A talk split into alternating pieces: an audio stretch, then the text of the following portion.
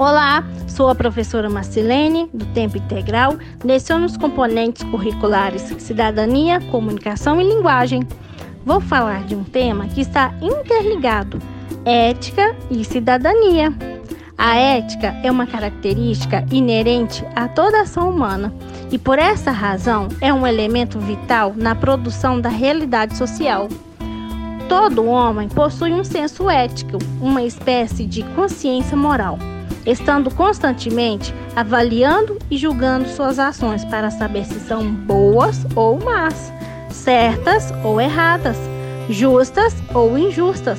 Existem sempre comportamentos humanos classificáveis sob a ótica do certo e errado, do bem e do mal, embora relacionados com o agir individual.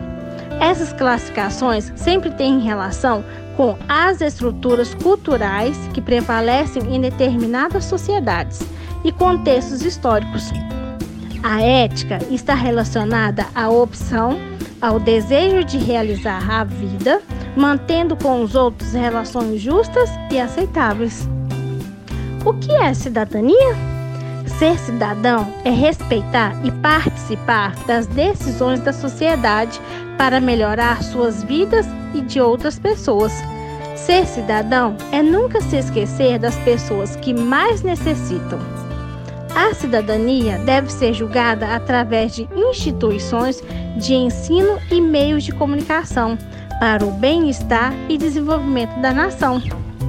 A cidadania consiste desde o gesto de não jogar papel na rua, não pichar os muros, respeitar os sinais e placas, respeitar os mais velhos, assim como todas as outras pessoas, não destruir telefones públicos, saber dizer obrigado, desculpe, por favor, bom dia quando necessário, até saber lidar com o abandono e a exclusão das pessoas necessitadas o direito das crianças carentes e outros grandes problemas que enfrentamos em nosso mundo.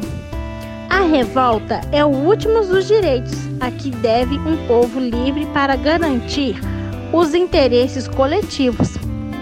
Mas é também o mais imperioso dos deveres impostos aos cidadãos.